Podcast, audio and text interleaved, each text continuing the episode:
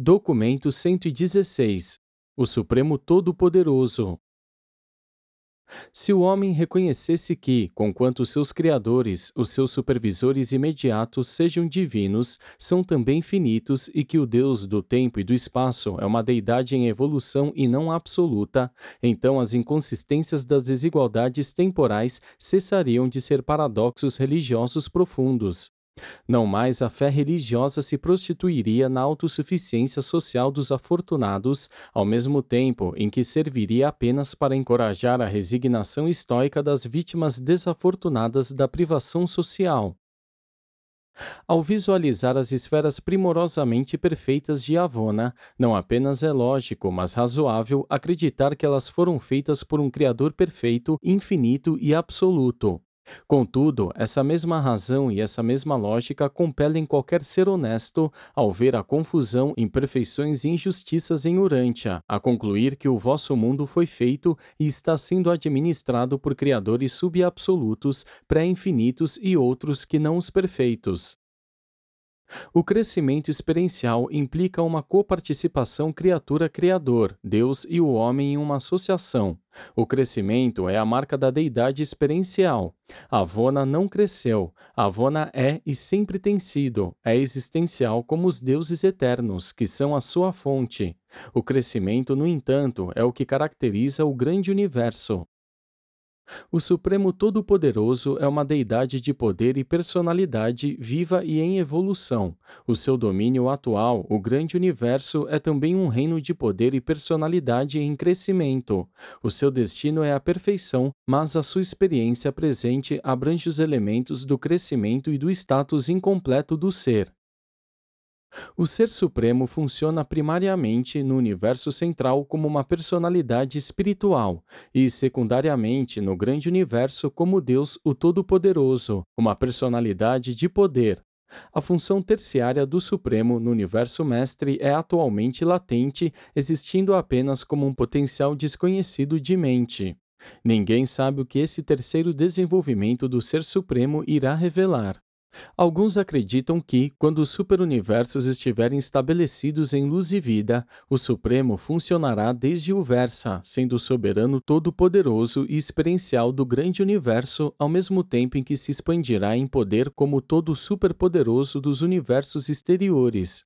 Outros fazem a conjectura de que o terceiro estágio de supremacia envolverá o terceiro nível da manifestação da deidade. Nenhum de nós, porém, sabe realmente. 1. A mente suprema. A experiência da personalidade de toda criatura em evolução é uma fase da experiência do Supremo Todo-Poderoso. A subjugação inteligente de todo o segmento físico dos superuniversos é uma parte do controle crescente do Supremo Todo-Poderoso. A síntese criativa de poder e de personalidade é uma parte da urgência criativa da mente suprema e é a essência mesma do crescimento evolucionário da unidade no Ser Supremo. A união dos atributos de poder e personalidade da supremacia é função da mente suprema, e a evolução completa do Supremo Todo-Poderoso resultará em uma deidade unificada e pessoal, não em uma associação qualquer frouxamente coordenada de atributos divinos. De uma perspectiva mais ampla, não haverá nenhum Todo-Poderoso separadamente do Supremo, nenhum Supremo separadamente do Todo-Poderoso. Durante as idades evolucionárias, o potencial de poder físico do Supremo, investido nos sete diretores do Poder Supremo, e o potencial de mente recaem sobre os sete espíritos mestres. A mente infinita é função do espírito infinito, a mente cósmica, o ministério dos sete espíritos mestres. A mente suprema está em processo de factualização na coordenação do grande universo e na associação funcional com a revelação e a realização de Deus, o cétuplo. A mente do tempo-espaço, a mente cósmica, funciona diferencialmente nos sete superuniversos, mas é coordenada por alguma técnica associativa no Ser Supremo. O controle do grande universo pelo Todo-Poderoso não é exclusivamente físico e espiritual. Nos sete superuniversos é primordialmente material e espiritual, mas estão presentes também fenômenos do Supremo que são tanto intelectuais quanto espirituais. Realmente sabemos menos sobre a mente da supremacia do que sobre qualquer outro aspecto dessa deidade em evolução. A sua mente é inquestionavelmente ativa em todo o grande universo e acredita-se que tem um destino potencial de função no universo mestre que é de uma abrangência bem vasta. Eis, porém, o que sabemos bem: conquanto o físico possa alcançar um crescimento completo e conquanto o espírito possa realizar a perfeição de desenvolvimento, a mente nunca cessa de progredir. Ela é a técnica experiencial do progresso sem fim. O Supremo é uma deidade experiencial, portanto, nunca alcança uma realização completa da mente. 2. O Todo-Poderoso e Deus, o Cétuplo. O surgimento da presença do poder universal do Todo-Poderoso é concomitante com o aparecimento do estágio da ação cósmica dos altos criadores e controladores dos superuniversos evolucionários, Deus, o Supremo, recebe os seus atributos de espírito e de personalidade da Trindade do paraíso, mas ele factualiza o seu poder nos feitos dos filhos criadores, dos anciães dos dias e dos espíritos mestres, cujos atos coletivos são a fonte do seu poder crescente como soberano todo-poderoso para e nos sete superuniversos. A deidade inqualificável do paraíso é incompreensível para as criaturas em evolução do tempo e do espaço. A eternidade e a infinitude conotam um nível de realidade da deidade que as criaturas tempo-espaciais não podem compreender. A infinitude da deidade e a absolutez da soberania são inerentes à trindade do paraíso, e a trindade é uma realidade que está algo além do entendimento do homem mortal. As criaturas tempo-espaciais devem ter origens, relatividades e destinos, a fim de captarem as relações do universo e para que compreendam os valores significativos da divindade. Por essa razão, a deidade do paraíso atenua e qualifica ainda as personalizações extraparadisíacas da divindade, trazendo assim à existência os criadores supremos e os seus coligados, que levam a luz da vida sempre e cada vez mais para longe da sua fonte no paraíso, até encontrarem a sua expressão mais longínqua e bela nas vidas terrenas dos filhos auto-outorgados nos mundos evolucionários. E essa é a origem de Deus o cétuplo, cujos níveis sucessivos são encontrados pelo homem mortal na seguinte ordem: 1. Um, os filhos criadores e os espíritos criativos. 2. Os anciães dos dias. 3. Os sete espíritos mestres. 4. O Ser Supremo. 5. O agente conjunto. 6. O Filho Eterno. 7. O Pai Universal. Os três primeiros níveis são os criadores supremos, os três últimos são as deidades do paraíso. O Supremo interpõe-se sempre como a personalização espiritual experiencial da Trindade do paraíso e como foco experimental do poder todo-poderoso evolucionário dos filhos criadores das deidades do paraíso. O Ser Supremo é a revelação máxima da deidade para os sete superuniversos e para a presente idade do universo. Pela técnica da lógica dos mortais, poderia ser inferido que a reunificação experiencial dos atos coletivos dos primeiros três níveis de Deus, o cétuplo, equivaleria ao nível da deidade do paraíso, mas não é esse o caso. A deidade do paraíso é uma deidade existencial. Os criadores supremos, na sua divina unidade de poder e personalidade, constituem e expressam um novo potencial de poder da deidade experiencial. E esse potencial de poder, de origem experimental, tem união inevitável e inescapável com a deidade experiencial originária da Trindade, o Ser Supremo. Deus, o Supremo, não é a trindade do paraíso, e ele também não é nenhum dos criadores superuniversais cujas atividades funcionais factualmente sintetizam o seu poder todo-poderoso em evolução. Deus, o Supremo, mesmo tendo origem na Trindade, torna-se manifesto às criaturas evolucionárias como uma personalidade de poder apenas por intermédio das funções coordenadas dos três primeiros níveis de Deus, o cétuplo. O Supremo Todo-Poderoso está se factualizando agora, no tempo e no espaço, por meio das atividades das personalidades criadoras supremas, assim como o próprio agente conjunto na eternidade passou instantaneamente a ser pela vontade conjunta do Pai Universal e do Filho Eterno. Esses seres dos três primeiros níveis de Deus, o sétuplo, são a natureza mesma e a fonte do poder do Supremo Todo-Poderoso, e por isso eles devem sempre acompanhar e sustentar os seus atos administrativos. 3. O Todo-Poderoso e a Deidade do Paraíso.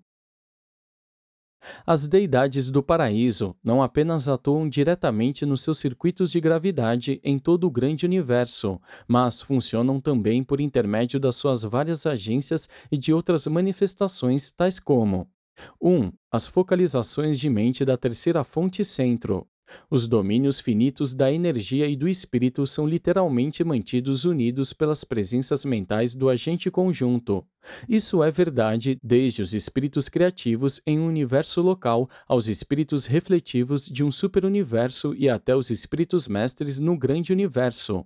Os circuitos da mente que emanam dos focos dessas várias inteligências representam a arena cósmica da escolha da criatura. A mente é a realidade flexível que as criaturas e os criadores podem muito prontamente manipular. É o vínculo vital que conecta a matéria e o espírito. O outorgamento da mente da terceira fonte centro unifica a pessoa espiritual de Deus, o Supremo, com o poder experiencial do Todo-Poderoso Evolucionário. 2. As revelações de personalidade da segunda fonte centro. As presenças mentais do agente conjunto unificam o espírito da divindade com um modelo arquetípico de energia. As encarnações auto-outorgadas do Filho Eterno e dos seus filhos do paraíso unificam, fundem, na verdade, a natureza divina do Criador com a natureza em evolução de uma criatura. O Supremo é tanto a criatura quanto o Criador. A possibilidade de ser assim é revelada nos atos de auto-outorga do Filho Eterno e dos seus filhos coordenados e subordinados. As ordens de filiação que se auto-outorgam, os Micaéis e os Avonais, de fato acrescentam às suas naturezas divinas as naturezas das criaturas que, na boa-fé, se tornaram suas ao viver uma vida de criatura nos mundos evolucionários. Quando a divindade se transforma em humanidade, fica inerente a essa relação a possibilidade de que a humanidade possa tornar-se divina. 3. As presenças residentes da primeira fonte centro. A mente unifica as causações espirituais com as reações de energia. O ministério da auto-outorga unifica a descida da divindade com as ascensões da criatura. E os fragmentos residentes do Pai Universal, de fato, unificam as criaturas em evolução com Deus no paraíso. Há muitas dessas presenças do Pai que residem em numerosas ordens de personalidades, e no homem mortal, esses fragmentos divinos de Deus são os ajustadores do pensamento. Os monitores misteriosos são para os seres humanos o que a Trindade do Paraíso é para o Ser Supremo. Os ajustadores são fundamentados absolutos, e sobre fundações absolutas, a escolha do livre-arbítrio pode fazer com que evolua a realidade divina de uma natureza eternalitora. No caso do homem, será finalitora. No caso de Deus, o Supremo terá a natureza da deidade. As auto-outorgas das ordens de filiação do paraíso, junto às criaturas, capacitam tais filhos divinos a enriquecer as suas personalidades pela aquisição da natureza factual das criaturas do universo, e, ao mesmo tempo, tais auto-outorgas infalivelmente revelam para as próprias criaturas o trajeto até o paraíso para alcançar a divindade. A dádiva dos ajustadores, feita pelo Pai Universal, capacita-o a atrair para si as personalidades das criaturas volitivas. E, por intermédio de todas essas relações nos universos finitos, o agente conjunto é a fonte sempre presente da ministração da mente, em virtude da qual tais atividades acontecem. Deste e de muitos outros modos, as deidades do paraíso participam das evoluções do tempo, desdobrando-se nos planetas que circulam no espaço e culminando na emergência da personalidade do Supremo, consequência de toda a evolução. 4. O Todo-Poderoso e os Criadores Supremos. A unidade do Todo Supremo depende da unificação progressiva das partes finitas. A factualização do Supremo resulta dessas mesmas unificações dos fatores da supremacia e as produz: os criadores, as criaturas, as inteligências e as energias dos universos.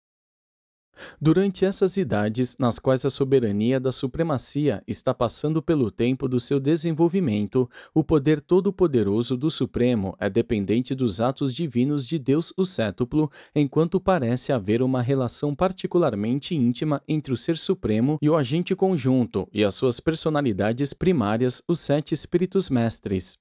O espírito infinito, enquanto agente conjunto, funciona de muitas maneiras que compensam o estado incompleto da deidade evolucionária e sustenta relações muito íntimas com o Supremo. Essa proximidade de relação é compartilhada na sua medida por todos os sete espíritos mestres, mas o é especialmente pelo espírito mestre número 7 que fala pelo Supremo.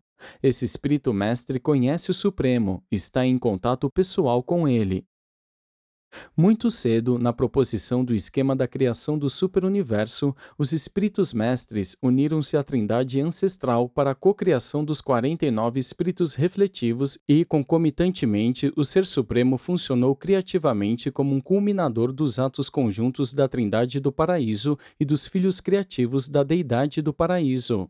Majeston surgiu e desde então tem focalizado a presença cósmica da mente suprema, enquanto os espíritos mestres continuam como fontes centros para a vasta ministração da mente cósmica. Contudo, os espíritos mestres continuam na supervisão dos espíritos refletivos. O sétimo espírito mestre está, da sua supervisão geral de Orvonton, a partir do universo central, em contato pessoal com os sete espíritos refletivos localizados em Uversa, e tem o supercontrole deles.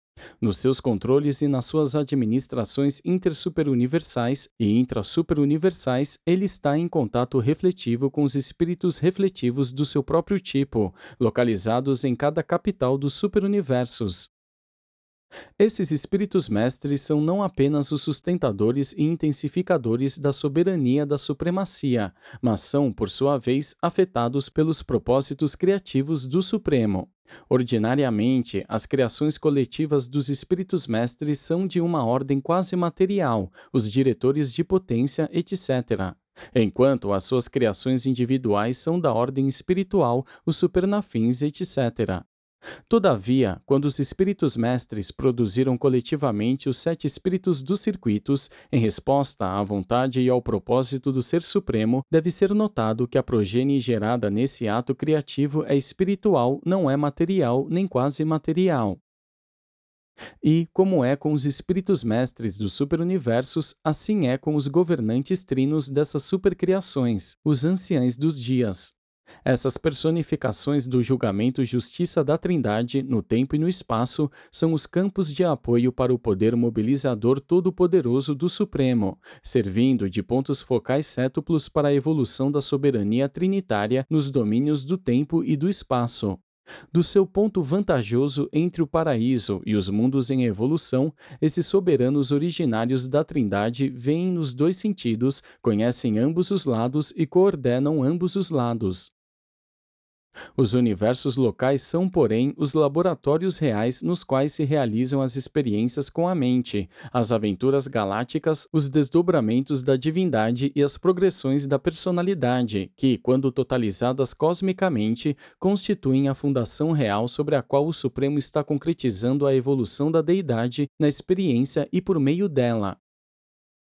Nos universos locais, até mesmo os criadores evoluem. A presença do agente conjunto evolui de um foco de poder vivo até o status da divina personalidade de um espírito materno do universo. O Filho Criador evolui da natureza de uma divindade existencial do paraíso até a natureza experiencial da soberania suprema. Os universos locais são os pontos de partida da verdadeira evolução, os locais de desova de personalidades imperfeitas de boa-fé, dotadas com o poder de livre escolha para tornar-se co-criadoras de si próprias, tais como deverão ser. Os filhos magisteriais, com as suas auto-outorgas nos mundos evolucionários, finalmente adquirem naturezas que expressam a divindade do paraíso em unificação experiencial com os valores espirituais mais elevados da natureza humana material.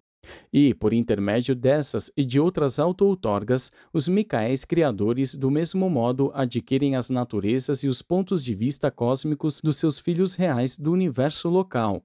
Esses filhos, os criadores mestres, estão perto de completar a experiência subsuprema.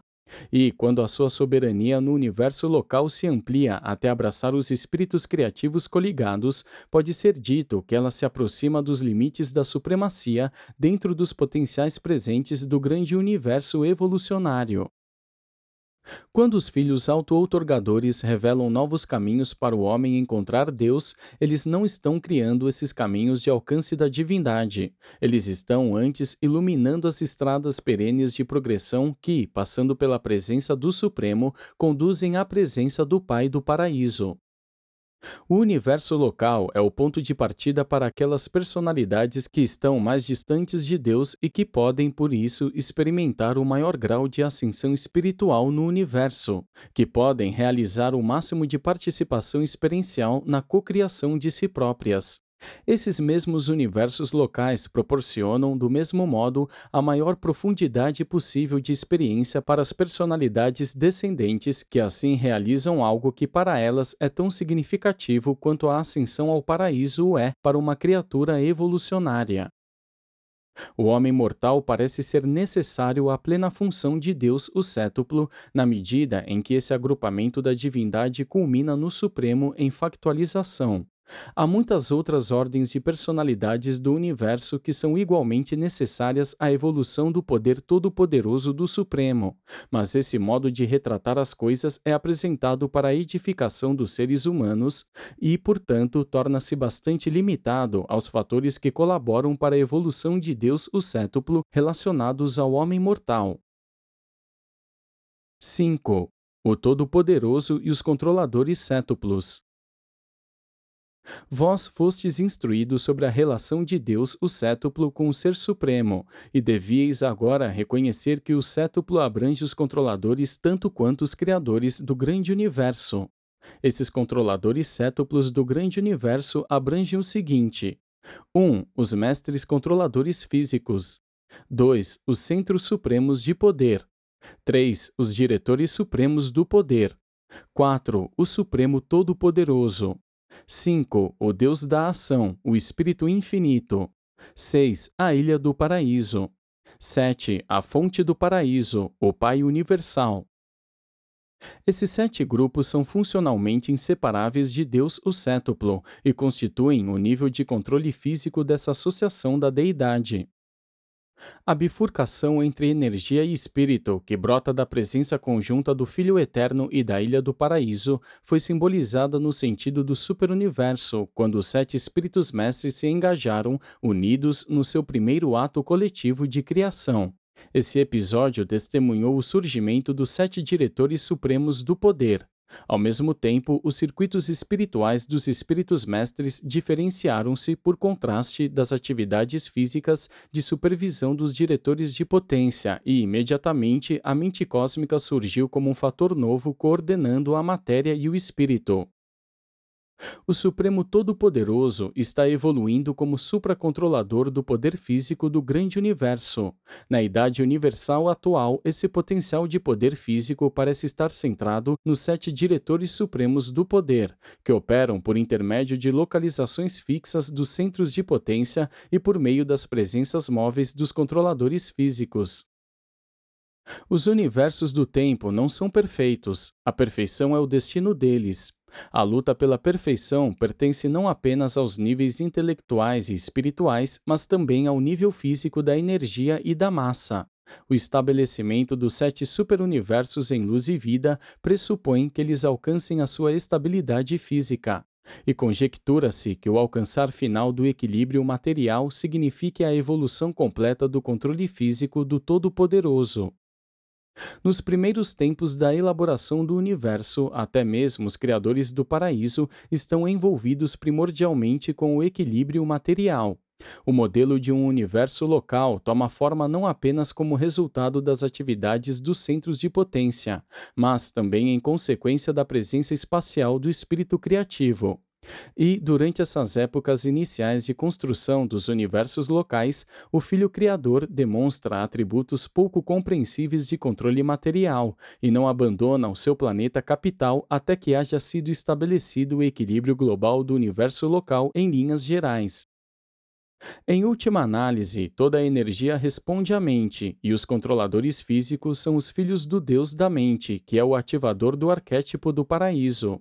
A inteligência dos diretores de potência está ininterruptamente devotada à tarefa de estabelecer o controle material. A luta deles pelo domínio físico sobre as relações energéticas e os movimentos da massa nunca cessa, até que consigam a vitória finita sobre as energias e as massas, as quais constituem os domínios perpétuos da atividade deles. As lutas do espírito no tempo e no espaço concernem a evolução da dominação do espírito sobre a matéria pela intermediação da mente pessoal. A evolução não pessoal física dos universos cuida de colocar a energia cósmica em harmonia com os conceitos mentais de equilíbrio sujeitos ao supercontrole do espírito.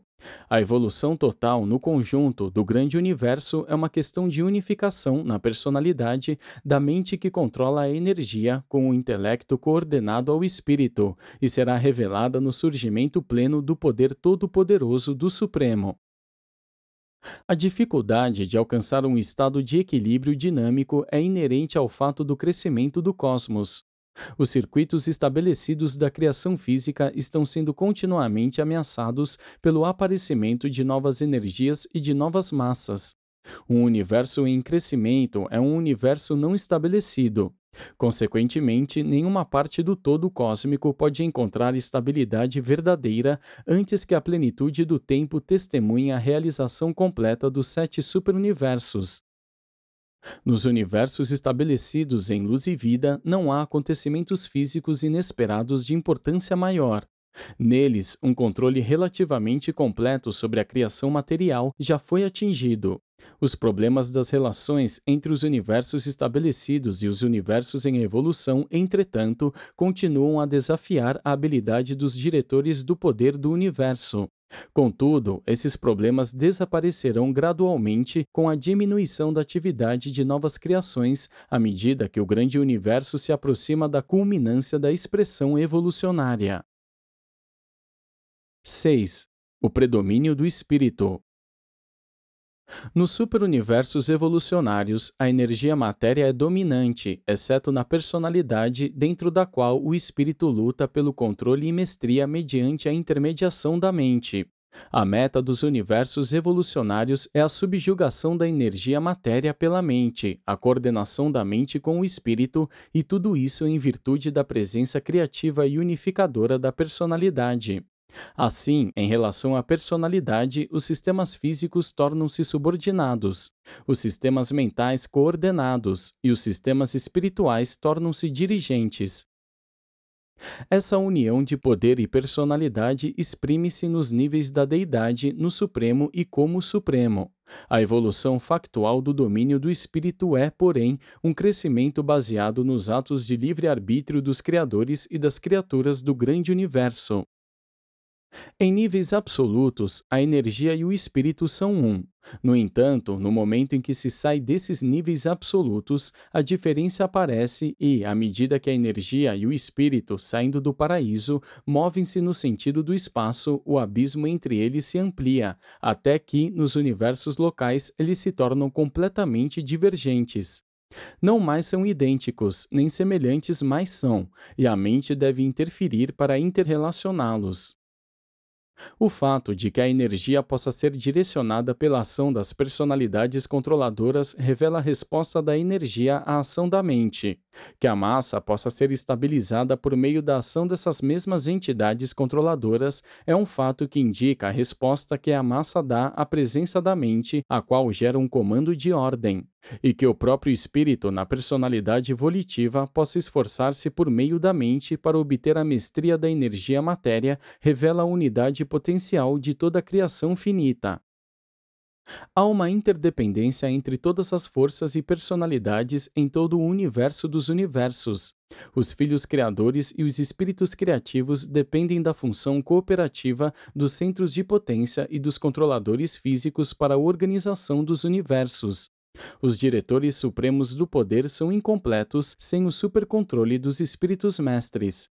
Em um ser humano, o mecanismo da vida física responde em parte aos ditames da mente pessoal, Essa mesma mente pode, por sua vez, tornar-se dominada pelos guiamentos do espírito com propósito, e o resultado de tal desenvolvimento evolucionário é a produção de um novo filho do Supremo, uma nova unificação pessoal das várias espécies de realidade cósmica. E assim como é com as partes, assim é com o todo.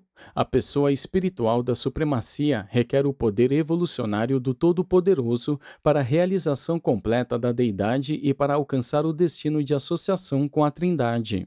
O esforço é feito pelas personalidades do tempo e do espaço, mas a culminância e a consumação desse esforço é ato do Supremo Todo-Poderoso.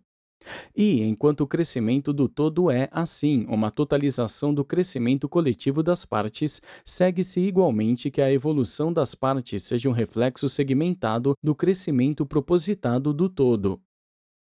No paraíso, monota e espírito são como um, indistinguíveis exceto pelo nome. Em Avona, matéria e espírito, conquanto sejam distinguivelmente diferentes, são ao mesmo tempo inatamente harmoniosos. Nos sete superuniversos, contudo, há uma grande divergência, há um grande abismo entre a energia cósmica e o espírito divino, e por isso há um maior potencial experiencial de ação da mente para harmonizar e finalmente unificar o modelo físico aos propósitos espirituais. Nos universos do espaço, em evolução com o tempo, há uma atenuação maior da divindade e problemas mais difíceis de serem resolvidos e mais oportunidade de adquirir experiência ao solucioná-los. E toda essa situação no superuniverso traz ao ser uma arena maior de existência evolucionária, na qual a possibilidade da experiência cósmica torna-se disponível do mesmo modo para a criatura e para o Criador, e até mesmo para a Deidade Suprema. A predominância do espírito, que é existencial em níveis absolutos, torna-se uma experiência evolucionária em níveis finitos e nos sete superuniversos. E essa experiência é compartilhada do mesmo modo por todos, do homem mortal ao ser supremo. Todos se empenham, pessoalmente esforçam-se nesta realização. Todos participam pessoalmente e partilham do destino. 7. O grande universo, um organismo vivo. O grande universo não é apenas uma criação material de grandeza física, de sublimidade espiritual e de magnitude intelectual. É também um organismo vivo magnífico e sensível. Há vida real pulsando em todo o mecanismo da vasta criação do cosmo vibrante. A realidade física dos universos simboliza a realidade perceptível do Supremo Todo-Poderoso, e esse organismo material vivo é perpassado por circuitos de inteligência do mesmo modo que o corpo humano é atravessado por uma malha de rotas de sensações neurais. Esse universo físico é permeado por canais de energia que ativam efetivamente a criação material, do mesmo modo que o corpo humano é nutrido e energizado pela distribuição circulatória dos produtos assimiláveis portadores da energia de nutrição. O vasto universo não é desprovido dos centros coordenadores de um supercontrole magnífico que poderiam ser comparados aos delicados sistemas de controle químico do mecanismo humano. Se vós, porém, conhecesseis apenas um pouco sobre o físico de um centro de potência, então nós poderíamos, por analogia, contar-vos muito mais sobre o universo físico. Do mesmo modo que os mortais contam com a energia solar para a manutenção da vida, o grande universo depende das energias inesgotáveis que emanam do paraíso inferior para sustentar as atividades materiais e os movimentos cósmicos do espaço. A mente foi dada aos mortais para que possam tornar-se conscientes da própria identidade e da personalidade, e a mente, uma mente suprema mesmo, foi outorgada à totalidade do finito para que o espírito dessa personalidade nascente do cosmo se empenhe sempre na mestria sobre a matéria e energia, o homem mortal é sensível ao guiamento do espírito, do mesmo modo que o grande universo responde à imensa atração da gravidade espiritual do Filho Eterno, a coesão supramaterial universal dos valores espirituais eternos de todas as criações do cosmo finito, do tempo e do espaço. Os seres humanos são capazes de fazer uma autoidentificação perene com a realidade total e indestrutível do universo, a fusão com o ajustador do pensamento residente. Do mesmo modo, o Supremo depende perenemente da estabilidade absoluta da deidade original, a Trindade do Paraíso. O impulso do homem para a perfeição do paraíso, o seu esforço de alcançar a Deus, cria uma tensão genuína de divindade no cosmo vivo que pode ser resolvida apenas com a evolução de uma alma imortal. É isso que acontece na experiência de cada criatura mortal individual. Contudo, quando todas as criaturas e todos os criadores no grande universo do mesmo modo esforçam-se para alcançar a Deus e a perfeição divina, é gerada uma tensão cósmica profunda, que só pode encontrar sua resolução na síntese sublime do poder todo-poderoso na pessoa espiritual do Deus em evolução de todas as criaturas, o Ser Supremo promovido por um mensageiro poderoso com permanência temporária em Urântia.